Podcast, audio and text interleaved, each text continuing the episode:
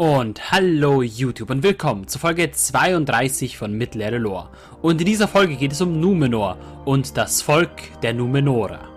Die Numenorer waren einst das mächtigste Volk der Menschen und ihre Heimat war die Insel Numenor. Willkommen, liebe Hörerinnen und Hörer, bei Zartbitter, dem Podcast.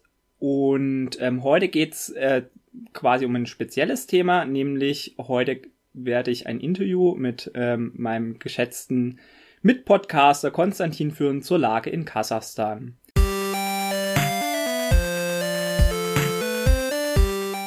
Kasachstan ist laut Wikipedia ein, Zitat Anfang, 2.724.900 Quadratkilometer großer Binnenstaat in Zentralasien mit 18,8 Millionen Einwohnerinnen und Einwohnern.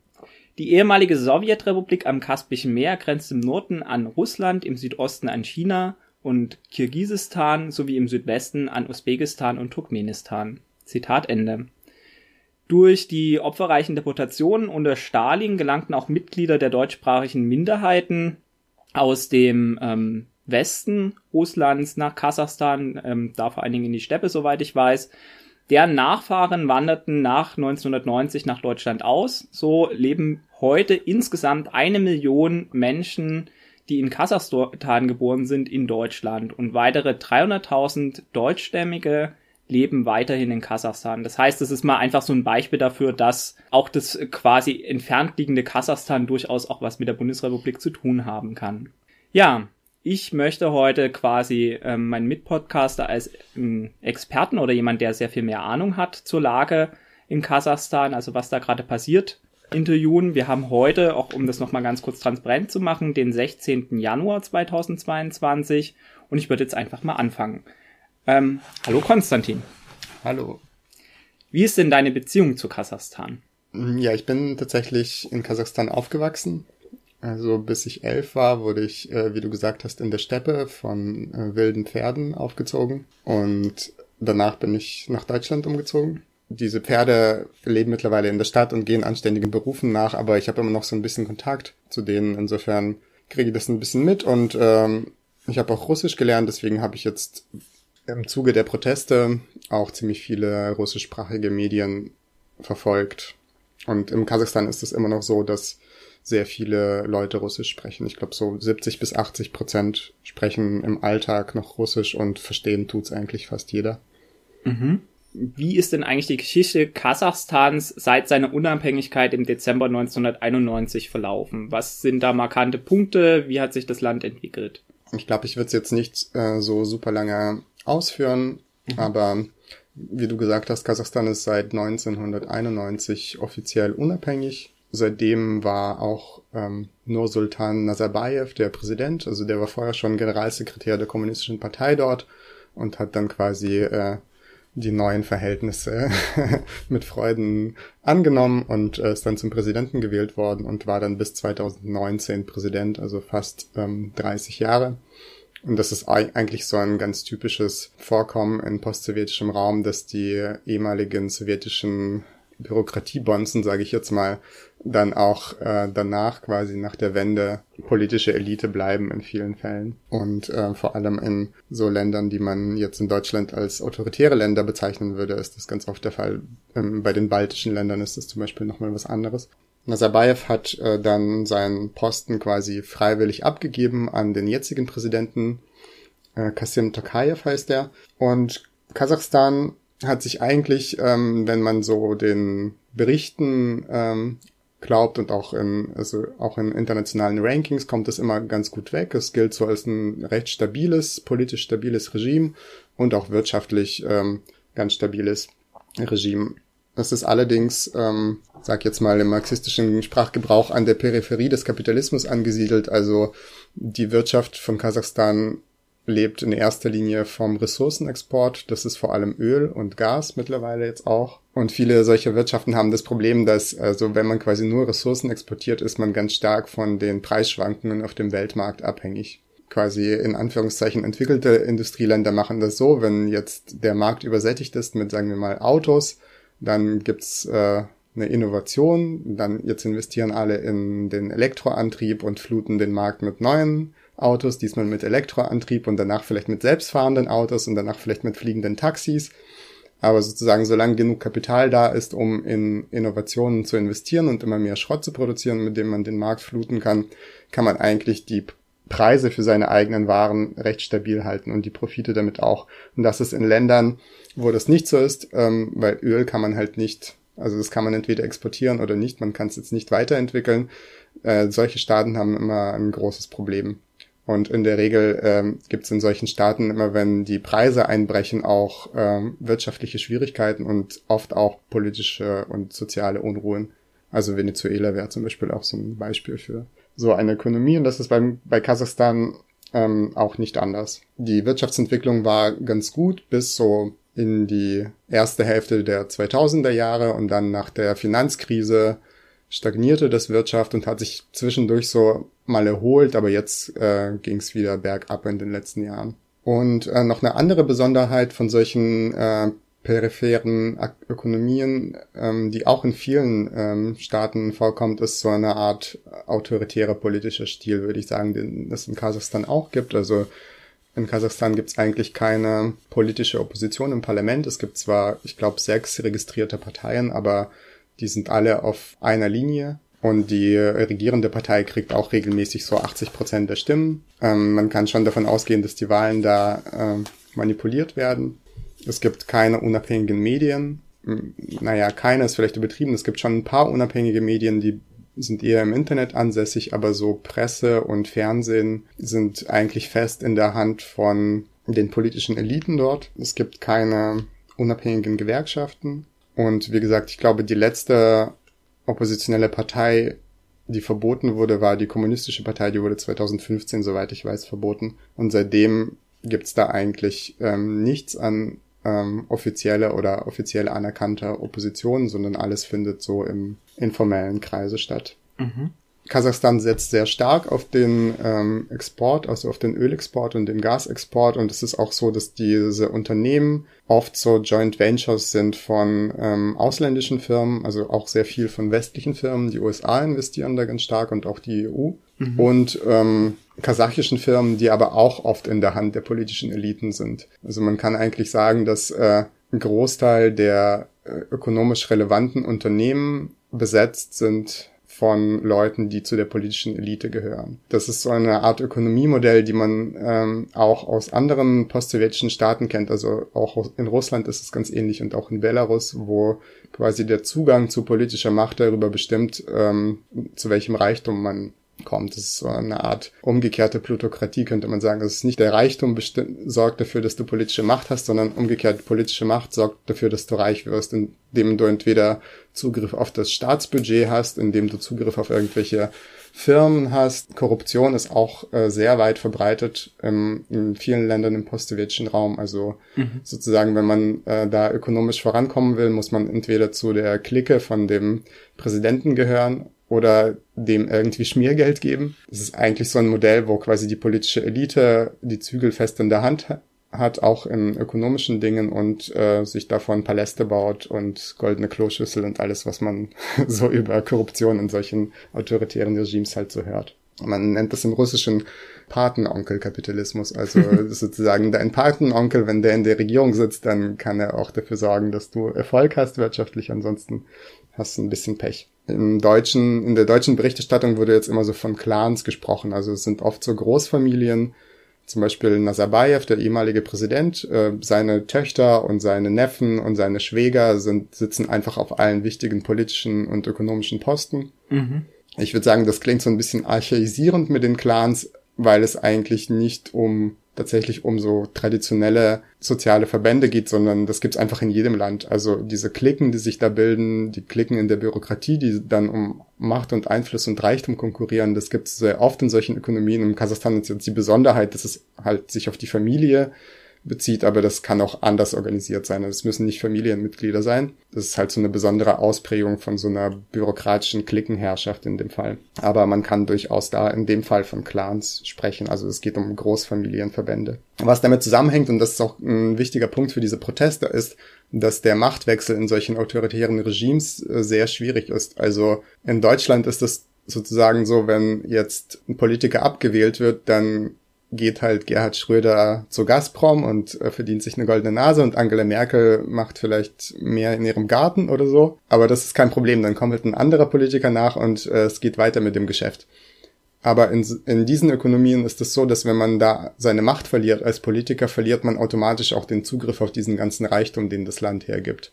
Und ähm, da weigern sich natürlich die betreffenden Personen und Personengruppen sehr stark von dieser Macht loszulassen. Insofern sind Machtübergänge sehr schwierig, weil die alte quasi herrschende Clique will auf keinen Fall, also will auf jeden Fall verhindern, dass sie abgelöst wird. Oder wenn sie abgelöst wird, dann will sie versuchen, die Macht möglichst an jemanden abzugeben, der da nah dran ist, damit es immer noch irgendwie einen Kontakt zum, zur Politik und ähm, zur Ökonomie gibt. Und sozusagen, was Nazarbayev gemacht hat 2019, war, dass er die Macht zwar an so einen anderen Typen abgegeben hat, aber dieser Typ, äh, der jetzige Präsident, der ist eigentlich sehr wenig in den politischen Eliten Kasachstan verankert und hat sozusagen keinen eigenen Clan hinter ihm, keine eigene Familie, die ihm so Backup bietet, sondern der war, also es war eigentlich von Anfang an klar, dass er so eine ganz schwache politische Figur ist und Nazarbayev zwar jetzt nicht mehr der offizielle Chef von Kasachstan ist, aber im Hintergrund immer noch der Chef von Kasachstan ist. Also der hat sich ähm, dann, bevor er abgetreten ist, äh, wurde in die Verfassung reingeschrieben, dass er lebenslang politische Immunität genießt,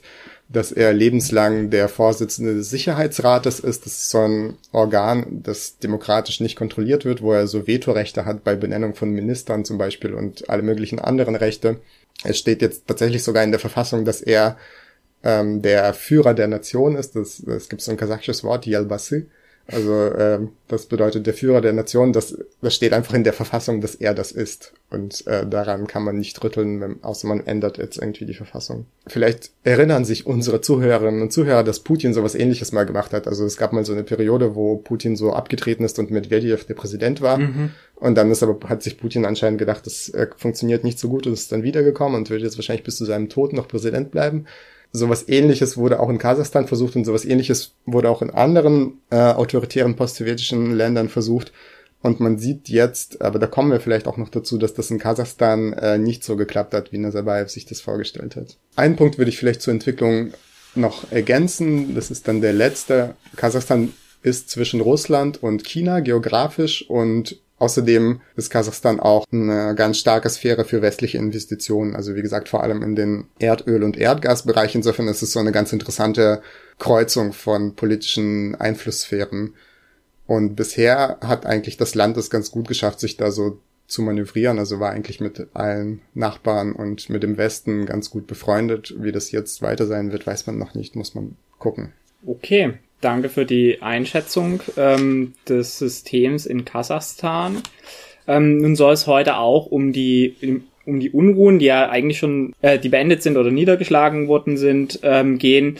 Wie haben die überhaupt angefangen? Also wie ist es dazu gekommen? Wir haben dann immer die Bilder in der Tagesschau oder irgendwo ähm, anders gesehen, aber ähm, was, was war da überhaupt los? Ich wurde da ehrlich gesagt zum Teil auch aus einigen Berichten nicht so furchtbar schlau. Ja, angefangen hat alles in ähm, einer Stadt, die ist so im ziemlich weit im Südwesten von Kasachstan, also in so einer Region, die an, am Kaspischen Meer ist. Äh, Janausen heißt die Stadt. Das ist so eine Erdölstadt, wo ganz viel Erdölindustrie ist und wo es auch immer wieder äh, Unruhen und Proteste gibt von den äh, Arbeitern dort. Also es ist jetzt nicht aus heiterem Himmel gekommen, sondern eigentlich gibt gibt's das immer wieder. Es gab 2011 so einen ganz großen Streik dort, der auch ganz brutal niedergeschlagen wurde, wo die Sicherheitskräfte auf die Protestierenden geschossen haben. Es gab, glaube ich, nach offiziellen Angaben irgendwie 16 Tote. Man vermutet aber, dass es viel mehr waren. Und das ist auch so ein Ereignis, das da äh, quasi im Gedächtnis geblieben ist. Und ähm, es wird da immer wieder protestiert und die jetzigen Proteste haben am 2. Januar angefangen. Der Auslöser war die äh, Preiserhöhung für flüssiges Gas. Also es ist so, dass ähm, dort in dieser Region und in dieser Stadt vor allem Leute äh, mit Gasautos tanken. Nicht alle, aber sehr viele. Und ähm, sehr viele Leute arbeiten dort auch so im Transport- und Logistiksektor als Kleinunternehmen und das war für die, äh, die Preise haben sich so verdoppelt irgendwie in den letzten paar Wochen und das war für die so ein krasses Erlebnis, weil die gemerkt haben, die können mit ihrer Arbeit nicht mehr fortfahren und äh, können ihr Leben nicht bestreiten. Und ähm, das war aber eigentlich eher so ein äh, letzter Tropfen, der das Fass zum Überlaufen brachte, weil in Kasachstan jetzt seit einiger Zeit eine ziemlich starke Inflation herrscht und vor allem die Lebensmittel und die Mieten sehr stark gestiegen sind. Und viele Leute haben sowieso schon so von, von der Hand in den Mund gelebt und jetzt diese Preissteigerung hat dafür gesorgt, dass die gemerkt haben, die können einfach nicht mehr weiter.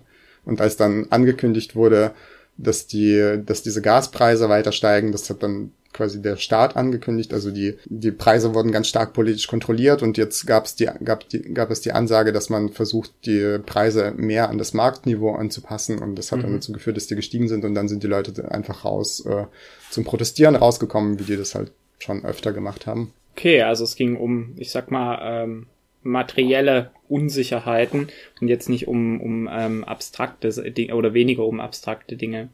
Ähm, wer, wer ist beziehungsweise war Träger des Protests? Vielleicht gibt's da auch, äh, obwohl das jetzt noch nicht gar nicht so lange ging, gibt's da auch unterschiedliche Phasen sogar. Also dass am Anfang irgendwie eine Gruppe Träger des Protests was du hast ja schon ein bisschen erwähnt. Aber was, äh, also was weißt du über die Leute, die da protestieren? Ja, du hast äh, vollkommen recht. Das unterscheidet sich durchaus nach den Phasen. Also am Anfang diese, diese erste Protest in Genausen, das waren wirklich so die Arbeiter, äh, die dort in der Stadt wohnen.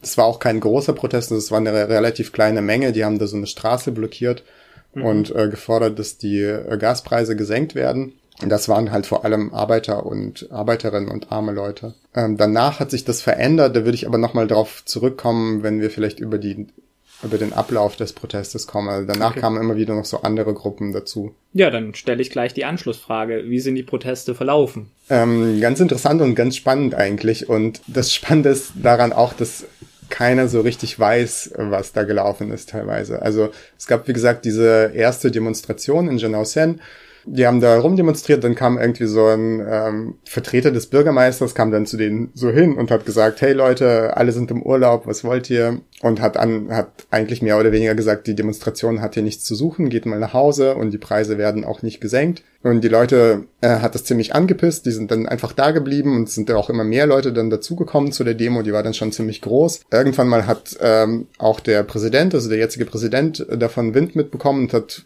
versucht mit den Leuten da zu verhandeln, hat es aber so ein bisschen ungeschickt gemacht, weil er von vornherein klargestellt hat, dass ähm, das eigentlich nicht cool ist, dass die da so Ärger machen und man soll das alles irgendwie zivilisiert regeln. Ähm, das hat die Leute, glaube ich, eher noch so aufgeregt, so dass die Demonstration immer größer wurde und auch andere Städte erstmal in dieser Region angefangen haben zu protestieren. Und danach wurden zwar die ähm, Gaspreise tatsächlich gesenkt, aber ähm, als das passiert ist, war die Bewegung schon so groß und äh, irgendwie so motiviert, dass das, ähm, also dass die Leute das einfach nicht mehr zufriedengestellt hat. Es ähm, gab es dann immer, es gab dann in immer mehr Städten in Kasachstan diese großen Demos und irgendwann mal hat man auch viele andere Sachen dazu gefordert. Also ganz viele soziale Verbesserungen, so zum Beispiel, dass das Renteneintrittsalter gesenkt werden soll, dass die Renten mhm. erhöht werden sollen, dass die äh, Preise gesenkt werden sollen. Und ähm, zu den sozialen Forderungen kamen dann noch politische Forderungen dazu. Ähm, das war am Anfang vor allem der Rücktritt der Regierung und die andere wichtige Forderung war, dass Nazarbayev, von dem, der jetzt zwar nicht mehr so ganz vorne auf der Bühne steht, aber von dem aber eigentlich alle wissen, dass er quasi der, die Fäden in der Hand hält, dass er aus der Politik verschwinden soll und seine ganze Family auch. Mhm.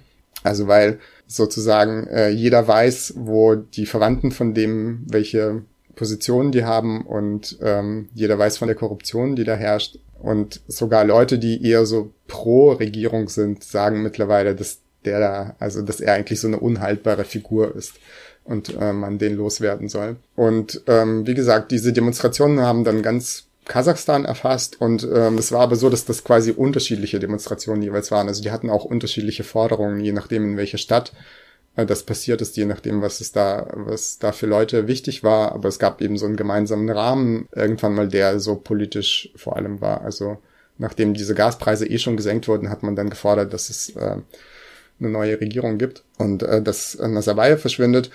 Und äh, tatsächlich ist der Präsident auch irgendwann mal darauf eingegangen, hat die Regierung aufgelöst und äh, hat dann eine neue Regierung. Mittlerweile gibt's auch eine neue Regierung, glaube ich. Es wurden auch äh, nochmal Wahlen angekündigt, irgendwie vorzeitige. Ich weiß nicht genau auf wann, so Mitte des Jahres, glaube ich. Aber das war alles so ein bisschen ungeschickt kommuniziert, weil gleichzeitig gesagt wurde, dass äh, jetzt alle Forderungen erfüllt sind und die Leute sollen nach Hause gehen und wer dann noch weiter äh, da bleibt, ist halt irgendwie so ein unlegitimer Verbrecher die Sicherheitsorgane wurden auch angewiesen, da jetzt langsam so diese ganzen Demos aufzuräumen, haben die dann auch angefangen zu machen.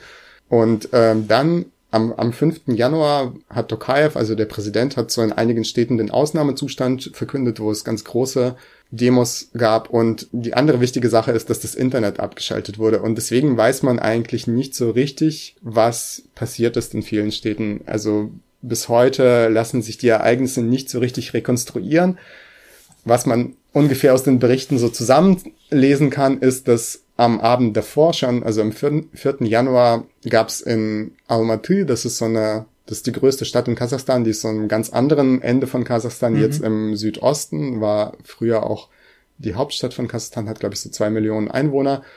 Ähm, da haben dann am Abend äh, Riots angefangen, also es wurden so Polizeiautos angezündet und am nächsten Tag ist das so full-blown Riot gewesen. Ähm, irgendwie, es gibt so Augenzeugenberichten, dass da so Leute aufgetaucht sind, plötzlich so junge Männer, die ziemlich aggressiv waren, die angefangen haben, die Polizei anzugreifen, ähm, zu entwaffnen, die Nationalgarde anzugreifen, zu entwaffnen. Die Armee wurde auch kurzfristig eingesetzt, aber ziemlich schnell in die Flucht geschlagen und die hatten dann quasi äh, die Stadt mehr oder weniger unter ihrer Kontrolle. Also irgendwie alle Sicherheitskräfte haben sich zurückgezogen. Die haben dann äh, das Rathaus angezündet, den Flughafen getrashed, haben so ein paar äh, Fernsehstationen angezündet, die Staatsanwaltschaft zerstört und sogar das Büro des Inlandsgeheimdienstes äh, angegriffen und dort irgendwie die ganzen Waffen entwendet und sowas. Wer diese Leute waren, weiß man nicht so genau. Es gibt da auch sehr viele äh, Verschwörungstheorien mittlerweile oder einfach so Theorien, die versuchen zu erklären, woher diese Leute kamen. Also in anderen Städten gab es auch teilweise Riots, aber die waren bei weitem nicht so ähm, groß wie in Almaty. Es gibt verschiedene Versionen. Also die offizielle Version des Präsidenten ist jetzt, dass das 20.000 Terroristen waren aus einem anderen Land.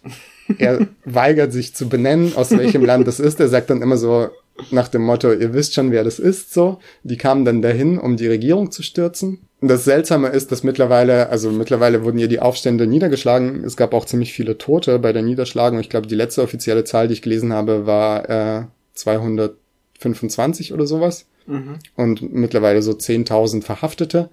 Aber es gibt immer noch keine Informationen darüber, wer das eigentlich ist, der da gestorben oder verhaftet wurde.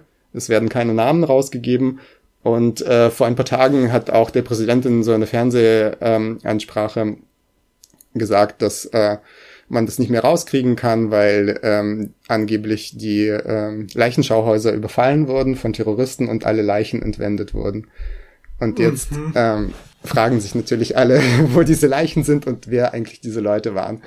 Von russischer Seite, so aus den russischen Propagandamedien, war ziemlich schnell klar, dass das die Amis sind. Und dann gibt's noch die Version, dass das irgendwelche ähm, islamistischen Terroristen waren, die vom IS oder auf, aus Afghanistan geschickt wurden. Und dann gibt's noch zwei Versionen, die ich so am realistischsten einschätzen würde. Die eine ist, dass das Leute waren, die nicht selber in der Stadt gewohnt haben, sondern in den umliegenden Dörfern und Kleinstädten, die halt von der Demo gehört haben und dahin gezogen sind und ähm, man muss halt dazu sagen, dass die Leute nochmal, also dass es den Leuten nochmal ökonomisch dreckiger geht. Also die leben wirklich in ziemlich üblen Verhältnissen.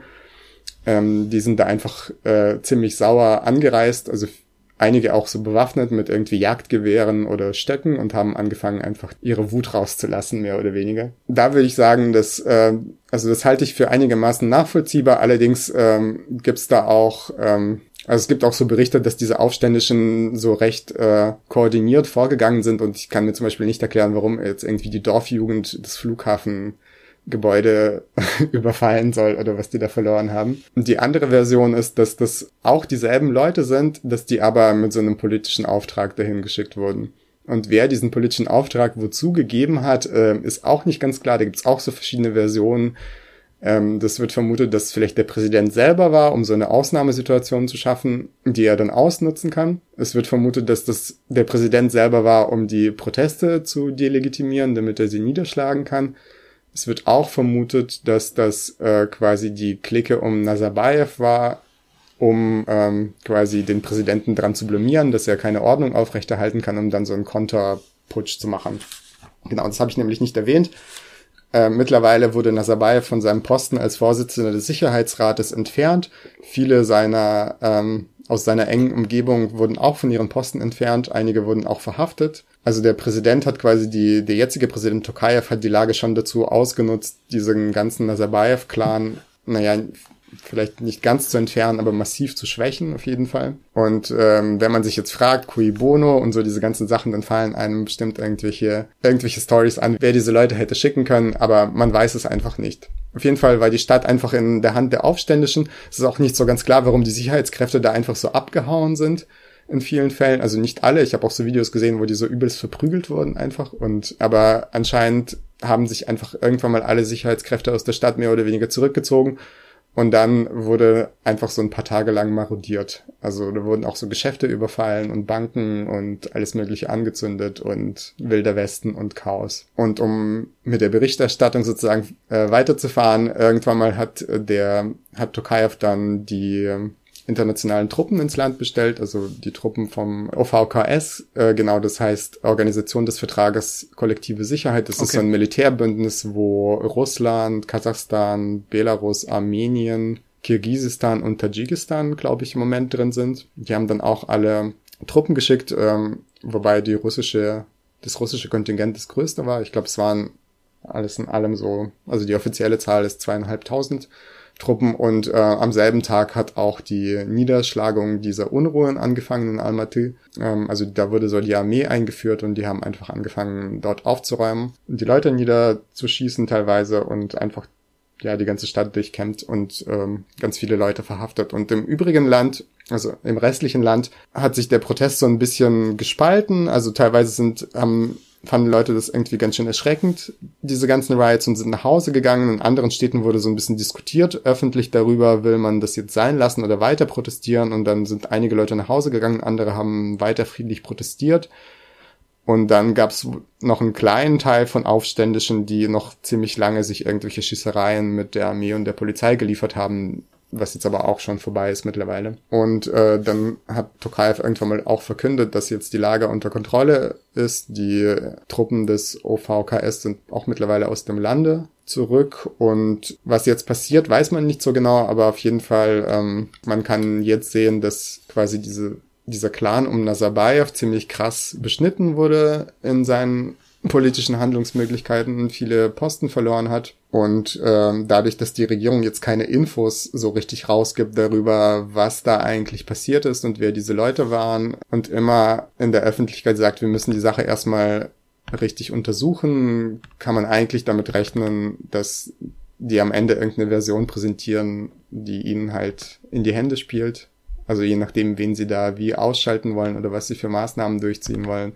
So wird dann diese Erklärung auch aussehen. Was die Forderungen der Protestierenden anbelangt, kann man schon tatsächlich sagen, dass äh, ziemlich viele Forderungen erfüllt wurden. Also diese Gaspreise mhm. wurden gesenkt, die Regierung wurde ausgetauscht, wobei jetzt die neue Regierung auch nicht äh, aus irgendwelchen demokratischen Kräften besteht, sondern halt ähm, eher so zusammengesetzt ist, dass die auf den jetzigen Präsidenten orientiert ist und Nazarbayev halt auch weg ist, mehr oder weniger. Also man hat jetzt tagelang nichts mehr von ihm gehört. Es gab irgendwie Gerüchte, dass er ausgereicht sei, dann wurden die widerlegt, aber eigentlich weiß man nicht, wo der ist. Aber der spielt politisch keine Rolle wahrscheinlich mehr. Ja, danke. Das war ja auf jeden Fall mal ein äh, tieferer Einblick, als ich ihn bis jetzt aus irgendwelchen Medien erhalten konnte. Ähm, es geht ja eigentlich auch bloß um ein paar Tage, aber die waren ja sehr gefüllt. Ich bin manchmal drüber gestolpert, dass diese Proteste auch als sogenannte Farbenrevolution eingeordnet werden.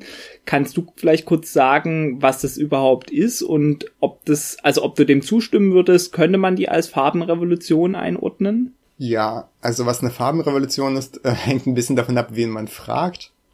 Ich glaube so, es gibt keine so eine exakte Definition, aber normalerweise sagt man, eine Farbenrevolution ist quasi so eine eher weniger gewaltvolle Maßnahme, um die Regierung auszuwechseln in so autoritären Ländern. Also mhm. ähm, es gibt auch unterschiedliche Ansichten dazu, welche Revolutionen man zu Farbenrevolutionen zählt. Es gibt zum Beispiel Leute, die sagen, die zum Beispiel die Nelkenrevolution in Portugal in den 70er Jahren sei die erste Farbenrevolution gewesen, mhm. weil dort halt äh, quasi die, kann man faschistisch sagen, die, die rechtsautoritäre Regierung abgesetzt wurde.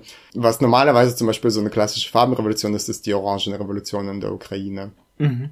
Und viele Revolutionen in autoritären Ländern und im postsowjetischen Raum werden als Farbrevolutionen bezeichnet. Manche Leute bezeichnen auch den arabischen Frühling als eine Farbrevolution. Ich glaube, ja, zusammenfassend könnte man sagen, genau, das sind eher so Proteste, die aus der Zivilgesellschaft ausgehen und ähm, wenn sie erfolgreich sind, darin münden, dass eine autoritäre Regierung gestürzt wird. Wenn man jetzt zum Beispiel ähm, politische Politiker in Russland fragen würde, vor allem ähm, quasi Politiker, die auf Regierungslinie sind, die würden sagen, eine Farbenrevolution ist, wenn der CIA mit Hilfe von irgendwelchen NGOs Leute dazu anstachelt, ihre Regierung zu stützen und das Ganze mit dem Ziel, Russland zu schaden und letztendlich zu zerstören. Also da hat äh, der Begriff Farbenrevolution so eine ganz äh, negative Bedeutung und das war auch die erste Interpretation der Ereignisse in Kasachstan tatsächlich, die man so aus den regierungsnahen Medien in Russland gehört hat und äh, die halten noch bis heute dran fest, dass das wahrscheinlich die Amis waren oder wenn nicht die Amis, dann Annalena Baerbock oder keine Ahnung, irgendwelche westlichen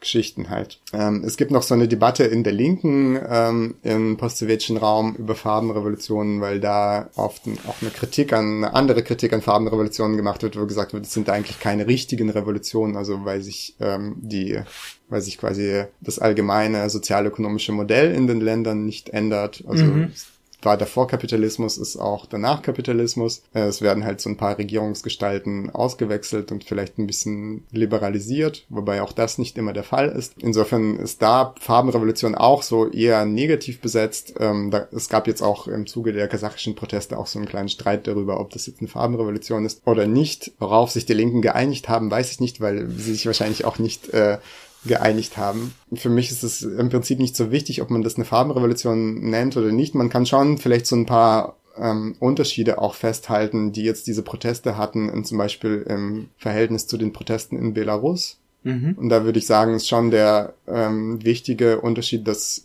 zum Beispiel, zumindest mal mein Eindruck, dass es in Belarus schon eher so die, die gebildete urbane Bevölkerung war, die eher so von Anfang an politische Forderungen in Richtung einer Liberalisierung und Demokratisierung aufgestellt hat und jetzt in Kasachstan das viel stärker so sozial-ökonomisch bestimmt mhm. war von Anfang an.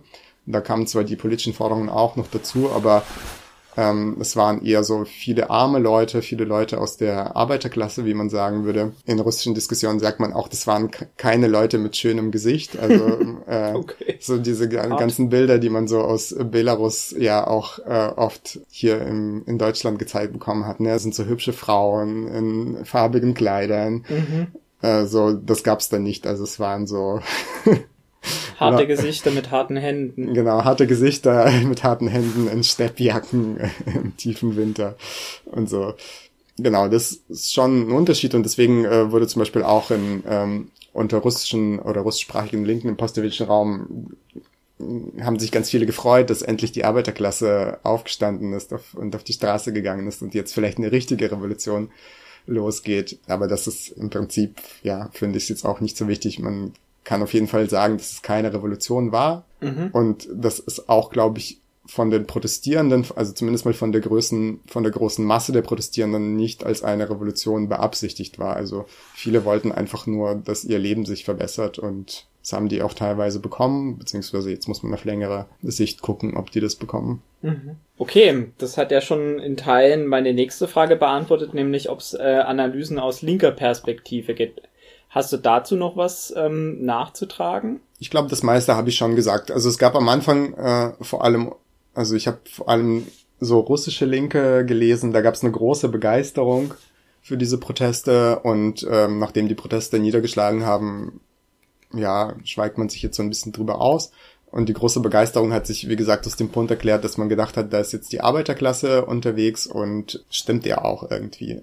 Es war die Arbeiterklasse unterwegs. Es waren, also vielleicht muss man dazu noch sagen, ich habe am Anfang zwar gesagt, es gibt in Kasachstan keine Opposition, aber man muss halt sagen, es gibt keine äh, offizielle anerkannte Opposition. Es gibt mhm. zum Beispiel keine unabhängigen Gewerkschaften, aber es gibt natürlich schon informelle Zusammenhänge von Gewerkschaftern, die sich schon organisieren und es gibt auch politische Gruppen, auch äh, liberale und sozialistische Gruppen, die haben auch bei den Protesten mitgemacht und versucht, die irgendwie zu unterstützen und wahrscheinlich auch äh, für ihre eigene Position zu agitieren. Insofern sah es am Anfang durch, also konnte es am Anfang durchaus aussehen, so aussehen, als sei das eine Revolution, aber die war ja auch ziemlich brutal dann irgendwann mal mhm. äh, oder brutal gegen die Staatsmacht vorgegangen ich glaube, ja, mittlerweile kann man das schon eher so verneinen und jetzt ähm, Analysen im Nachgang habe ich noch nicht gelesen. Die haben sich dann, wo es ziemlich klar wurde, dass das alles ähm, quasi, dass die Regierung die Kontrolle behält, hat man sich eher darauf konzentriert zu analysieren, was das jetzt für die russisch-kasachischen Beziehungen für Auswirkungen haben wird oder auch für die Politik in Russland,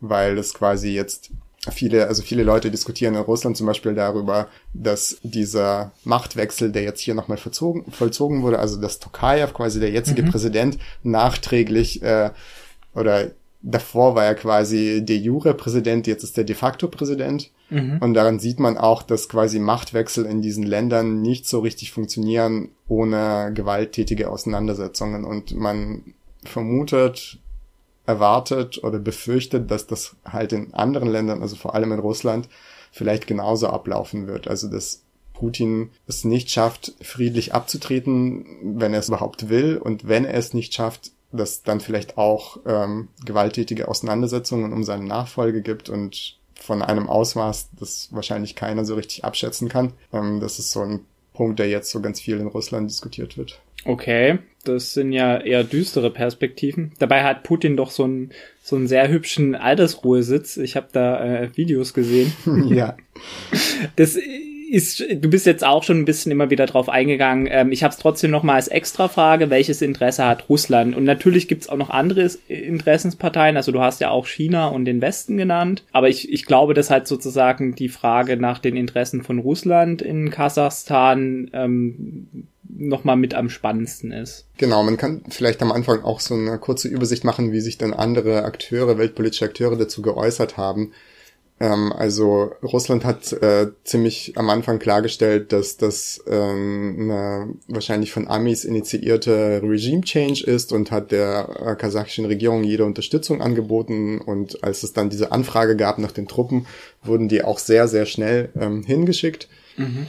China hat sich am Anfang so ein bisschen gar nicht dazu geäußert. Ähm, mittlerweile haben die sich auch dazu geäußert, dass die auch die Regierung unterstützen und für Stabilität und so weiter sind. Ich glaube tatsächlich die eine der ersten offiziellen Äußerungen war vom äh, afghanischen Außenministerium von den Taliban, die alle zu Frieden und Gewaltlosigkeit aufgerufen haben auf Twitter. Ja, die das müssen war, reden. Ähm, das war ganz witzig und äh, die Reaktionen aus dem Westen waren ja so ein bisschen keine Ahnung, lahm, würde ich sagen, genau, der hat man natürlich auch alle zu, äh, dazu aufgerufen, keine Gewalt anzuwenden und so weiter. Ähm, die russischen Interessen kann man, glaube ich, nach zwei Seiten aufteilen. Einerseits gibt's unter den russischen Eliten, würde ich schon sagen, so eine, also eine richtige Paranoia, dass der Westen Russland zerstören will. Mhm. Und alle Proteste, die irgendwie in dem, was man dort als die russische Einflusssphäre betrachtet, also der russische Hinterhof quasi, so alles, was um Russland herum ist, werden da sehr, sehr misstrauisch beäugt und man sagt eigentlich immer, dass es der dass es auf den Einfluss des äh, Westens zurückzuführen ist. Und ähm, man versucht da auch sofort einen Riegel vorzuschieben. Es gibt so ein paar Länder, die da ganz wichtig sind. Das ist die Ukraine und Belarus und auch Kasachstan kann man auch dazu zählen. Und so ein mhm. paar andere Länder, die jetzt vielleicht weniger wichtig ist oder wo man eh schon gemerkt hat, man hat verloren oder so. Ja, vielleicht kann man auch Georgien und den Ka die kaukasischen Länder dazu zählen. Aber die sind eigentlich stehen immer so im Fokus. Und insofern äh, war es auch äh, nachvollziehbar, dass man gleich gesagt hat, auch diese Proteste sind vermutlich irgendwie vom Westen initiiert und wir müssen da sofort irgendwie rein. Es es gab auch so ganz schlimme Aufrufe von russischen Politikern, ähm, dass die kasachische Regierung eh so schwach ist und man vielleicht auch das Land mal wieder übernehmen sollte oder unter seine Fittiche nehmen sollte. Aber das war auf jeden Fall ein Punkt, der, glaube ich, eher auf so eine sehr krasse paranoide Stimmung einfach unter der russischen politischen Elite zurückzuführen ist. Aber man kann auch sagen, dass auch ohne diese Befürchtungen das natürlich für den russischen Staat Sinn gemacht hat, da zu helfen, diese Aufstände niederzuschlagen. Kasachstan ist das äh, Land mit der größten gemeinsamen Grenze zu Russland. Mhm. Ähm, es ist ein Land, das islamisch geprägt ist, religiös. Es gibt zwar ziemlich wenig tatsächlich islamistische ähm, Gruppen in Kasachstan, aber es gibt mhm. sie im Untergrund. Ähm, die Kasachen, also kasachische Islamisten oder Dschihadisten waren auch in Syrien beim Islamischen Staat, haben damit gekämpft und so. Und ähm, das ist natürlich eine, also es gibt natürlich diese Befürchtung, dass wenn das zu einem islamisch geprägten Failed State wird an der Grenze zu Russland, dass es dann ja ziemlich viel Ärger geben wird. Mhm. Ähm, dann gibt's wie gesagt, diese Gegenüberstellung zu China. Also Russland hat zwar ganz gute Beziehungen zu China, aber auch nicht besonders gute. Es gibt da schon eine Konkurrenz um Einflusssphären in Zentralasien. Mhm. Und natürlich gab es da auch vermutlich die Befürchtung, dass China sich da einmischt und versucht da ihre, ihren Einfluss, seinen Einfluss geltend zu machen. Es gibt auch, wie gesagt, westliche Interessen. Also auch wenn man nicht total paranoid ist, kann man sich natürlich denken, dass dieses Land nicht nur, also für den Westen nicht nur deswegen interessant sein kann, um da seine Geschäftsinteressen zu schützen. Da sind sehr viele Investitionen dahin geflossen in den letzten Jahrzehnten, mhm. sondern auch um irgendwie geopolitische Interessen vielleicht durchzusetzen, weil es eigentlich, würde ich sagen, der perfekte Aufmarschplatz, wenn man Russland tatsächlich zerstören wollte. Man sieht an der ganzen Geschichte auch, dass man, dass die NATO vermutlich gerade irgendwelche anderen Sachen im Kopf hat, als Russland zu zerstören, weil wenn es wirklich so wäre, dann hätte man da vermutlich äh, schon längst eine Gegenregierung anerkannt und irgendwie Flugzeugträger vom Himmel abgeworfen, damit die dort für Ordnung sorgen. Hat man aber nicht getan. Also wie gesagt, die Reaktionen aus dem Westen waren so, äh, ja komm, äh, Hauptsache es gibt keine Unruhen und lass mal alles stabil halten und sowas. Was vielleicht jetzt interessant ist, wie quasi das Verhältnis von Kasachstan und Russland sich entwickeln wird. Also bisher hat Kasachstan schon ganz gute Beziehungen zu Russland gehabt, aber auch zu anderen weltpolitischen Akteuren und hat schon versucht, seinen eigenen Kurs zu fahren. Jetzt gab es ganz viele Vermutungen darüber, dass quasi dieser Einsatz ähm, des Militärs von russischer Seite mit irgendwelchen mit irgendwelchen Erwartungen verknüpft ist, die Kasachstan in Zukunft vielleicht äh, liefern wird oder vielleicht auch nicht. Das muss man jetzt einfach mal beobachten. Und ähm, es ist auch nicht so ganz klar, wie quasi das kasachische Verhältnis zu Russland in dem Sinne sich weiterentwickelt, dass viele Leute, die jetzt vielleicht mit dem Ausgang der Proteste unzufrieden sind, für in deren Augen ist natürlich der jetzige Präsident schon so eine Art äh, Kollaborateur, ne? Also der hat halt ausländische Truppen ins Land mhm. geholt, um diesen Aufstand niederzuschlagen. Kollaborateur ist wahrscheinlich das falsche Wort, aber halt, man kann sich natürlich schon dieses Bild so ganz gut vorstellen, dass es jemand, der nur durch äh, russische Gewehre da auf seinem Thron gehalten wird und dadurch sinkt natürlich auch sein Ansehen mhm. massiv und wie sich auch so im Alltag jetzt Verhältnisse zwischen ethnischen Russen und ethnischen Kasachen entwickeln werden, weiß man nicht. Also bisher äh, gab es da nicht so viele Probleme, würde ich sagen. Ähm, es gibt eine sehr große russische Minderheit in Kasachstan, ich glaube so 30 Prozent, die vor allem im Norden von Kasachstan mhm. leben. Es gibt aber allgemein sehr viele Minderheiten, die in Kasachstan äh, leben. Und bisher war das so einigermaßen konfliktfrei. Wie sich das jetzt entwickeln wird durch diese ganze Aktion, weiß man halt auch nicht. Wobei du auch mal erzählt hattest, dass ähm, auch in den in den äh, von der russischen Minderheit bewohnten Gebieten und Städten es ebenso auch Proteste gab. Genau, man muss äh, tatsächlich dazu sagen, bei den Protesten selber, also bei den Demonstrationen und Kundgebungen, war das jetzt nicht nur so, dass dann nur Kasachen oder so waren. Da waren einfach alle, weil halt alle auch einfach von diesen sozialen Problemen ziemlich gleich betroffen sind. Vielleicht noch als Schlussfrage: ähm, Hast du so eine, also ja, eine kurze abschließende Einschätzung be beziehungsweise Bewertung der Geschehnisse? Ist. Also würdest du dem auch irgendwie so ein Vokabel ähm, anheften. Also es war eher eine Revolte und ähm, vielleicht auch noch so eine Idee, wie es jetzt weitergeht, wobei du das ja immer wieder auch erwähnt hast. Also dass du jetzt gesagt hast, dass ähm, vermutlich Russlands Einfluss gewachsen ist und dass der derzeitige Präsident äh, vermutlich gerade nicht so populär ist. Genau, aber halt äh, so ein bisschen, was wäre jetzt sozusagen zusammengefasst, deiner Einschätzung von den, ich glaube, es waren bis mehr als eine Woche, oder? Wenn ich es richtig, also so länger ging das jetzt auch nicht. Genau, es waren irgendwie acht, neun Tage oder so, mhm. bis das dann wirklich Ja, man muss gucken. Also man weiß natürlich nicht, welche Leute jetzt welche Gedanken im Kopf haben und was die weitermachen werden. Ich vermute schon zum Beispiel, dass ein paar Leute sich irgendwie so guerillamäßig irgendwohin zurückgezogen haben. Das werden wahrscheinlich so Einzelne sein. Und wie jetzt die große Bevölkerung, die große Masse der Bevölkerung darauf schaut, weiß man nicht. Aber du hast gefragt, äh, was man jetzt da daraus ziehen kann. Ich glaube, so ein Label muss man dem nicht unbedingt umhängen. Ich finde es ganz spannend, weil man daran ganz viele Sachen lernen kann, wie so Politik in solchen autoritären Regimes, die wie gesagt an der kapitalistischen Peripherie angesiedelt sind, funktioniert und welche politischen äh, und sozialen Probleme es da gibt. Und diese Proteste, die es jetzt in Kasachstan gab, also ich rechne schon damit, dass es auch weiterhin einfach in dem ganzen post-sowjetischen Raum und vielleicht auch in Russland zu solchen Protesten kommen wird, weil eigentlich die Situation sehr ähnlich ist in vielen Ländern. Mhm. Und ähm, natürlich ist die Situation auch teilweise unterschiedlich äh, und auch die Protestierenden sind unterschiedlich und auch die ähm, herrschende Klasse oder die Regierung reagiert durchaus unterschiedlich. Also man sieht es ja schon zum Beispiel, dass die Proteste in Belarus anders teilweise verlaufen sind als in Kasachstan und auch viel weniger erfolgreich waren, würde ich sagen. Ähm, aber das sozusagen, das ist schon so ein, ähm,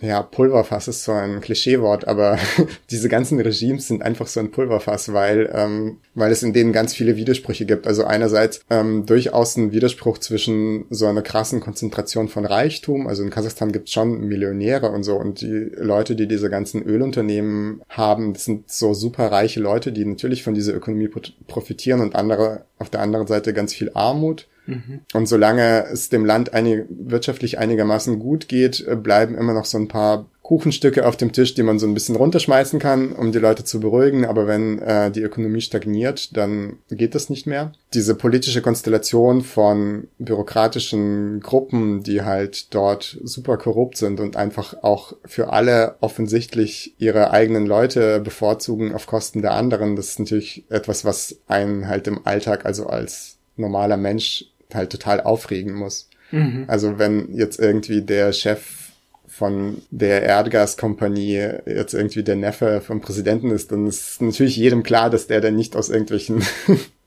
sachlichen Kompetenzen da auf der Stelle sitzt, sondern wegen Beziehungen und ähm, ja, und klar, die Leute schauen schon auch äh, in den Westen, auch wenn sie oft eine sehr verklärte Vorstellung, finde ich, haben von zum Beispiel europäischen Ländern. Aber durch das Internet kann man schon viel, sich viele Infos holen und sehen da einfach ein anderes Leben und wünschen sich schon Veränderungen. Insofern fand ich es ganz spannend und ganz lehrreich. Das ist jetzt vielleicht ein bisschen fies, das zu sagen, weil ja auch Leute umgekommen sind und ja. so. Aber ähm, mehr kann man ja auch aus Deutschland nicht machen. Also man kann die jetzt nicht groß unterstützen. Man kann, glaube ich, seine Lehren draus ziehen und ähm, man sollte vielleicht auch aufhören zu behaupten, dass die Amis an allem schuld sind. Weil diese Länder einfach so super instabil sind, auch wenn äh, autoritäre Regimes oft ja jahrelang als so sehr stabile Regimes erscheinen können. De facto sind sie das nicht. Also es kann irgendwie eine Kleinigkeit passieren, irgendwie die herrschende Clique zerstreitet sich mit einer anderen Mhm. Und dann gibt's halt Randale und Tote und hast nicht gesehen, vielleicht sogar einen Bürgerkrieg. Und genauso bei ökonomischen Problemen. Ähm, was mir noch eingefallen ist, was man tatsächlich vielleicht doch tun könnte, wenn ähm, halt hier tatsächlich Leute irgendwie ähm, einen Asylantrag stellen, dass man natürlich sich für die genauso einsetzt wie auch für andere aus anderen Ländern, weil das halt ähm, wenn, wenn die da Oppositionelle waren in Kasachstan oder kasachische Oppositionelle sind, dass das natürlich dann sehr legitim ist, ähm, dass die hier aufgenommen werden, wenn man weiß, dass da halt scharf geschossen wird. Ja, das auf jeden Fall. Und ähm, ich habe jetzt auch im Internet äh, schon von Leuten mitbekommen, die da so Verbindungen haben und die versuchen auch eher so den, ähm, ja, den Menschen auf die Stra auf,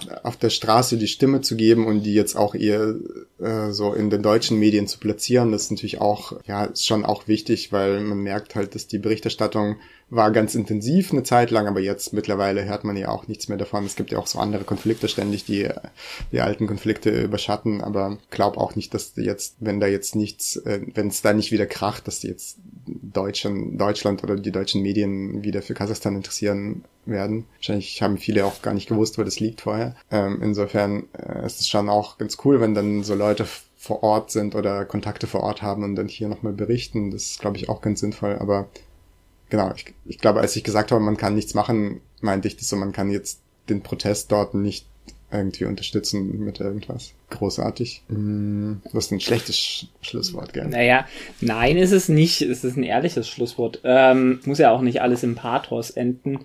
Ich würde mich auf jeden Fall bedanken. Ich habe viel dazugelernt, tatsächlich. Ich hatte es schon aus äh, Gesprächen davor mit dir viel dazugelernt und hoffe, dass es auch so unseren Zuhörerinnen und Zuhörern geht. Und ja, es ist immer wichtig, wenn Menschen über Extrawissen verfügen, dass das dann, ähm, wenn das sinnvoll ist oder interessantes Extrawissen ist, dass das dann auch möglichst ähm, anderen so ein bisschen angeboten wird und wir hoffen, dass wir das jetzt auch in Form von diesem Interview gemacht haben. Was ich vielleicht äh, doch noch äh, zum Schluss erzählen kann, ist, ähm, dass ich vielleicht hoffe, dass es einige unserer Zuhörer dazu bringt, sich mehr mit diesem ganzen Gebiet Zentralasien zu äh, beschäftigen weil es ja schon so ist, dass die, sind diese ganzen Stan-Länder, die alle so im Kopf äh, ineinander verschwimmen, die man nicht unterscheiden kann mhm. und so. Übrigens hat auch äh, Nazarbayev, als er Präsident war, hatte mal so eine Initiative gestartet, das Land umzubenennen, weil er dachte, dass dieses Stan, das so unvorteilhaft ist für ausländische Touristen und Investoren, weil die dann vielleicht in ein falsches Land wahrscheinlich fliegen oder so, keine Ahnung. ja, das hat dann nicht funktioniert, das heißt immer noch Kasachstan. Aber es ist ein ganz interessantes Gebiet und in vielen diesen anderen Stan-Ländern äh, sind oft äh, auch autoritäre Regimes mit auch teilweise ganz lustigen Diktatoren. Also der jetzige Diktator von Turkmenistan äh, hat zum Beispiel ähm, verordnet, dass es keine weißen Autos in Turkmenistan gibt, äh, dass es nur noch weiße Autos in Turkmenistan geben soll, weil weiß seine Lieblingsfarbe ist und sowas. Kann man echt viele lustige Anekdoten auch aus äh, der Beschäftigung mit diesen Ländern für Partys rausziehen.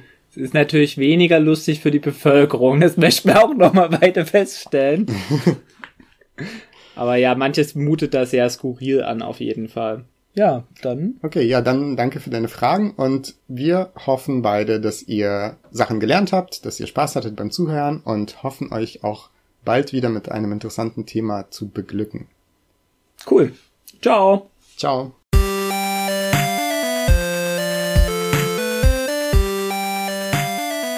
Vielleicht sollte man da tatsächlich auch ein bisschen mehr Kritik wieder reingießen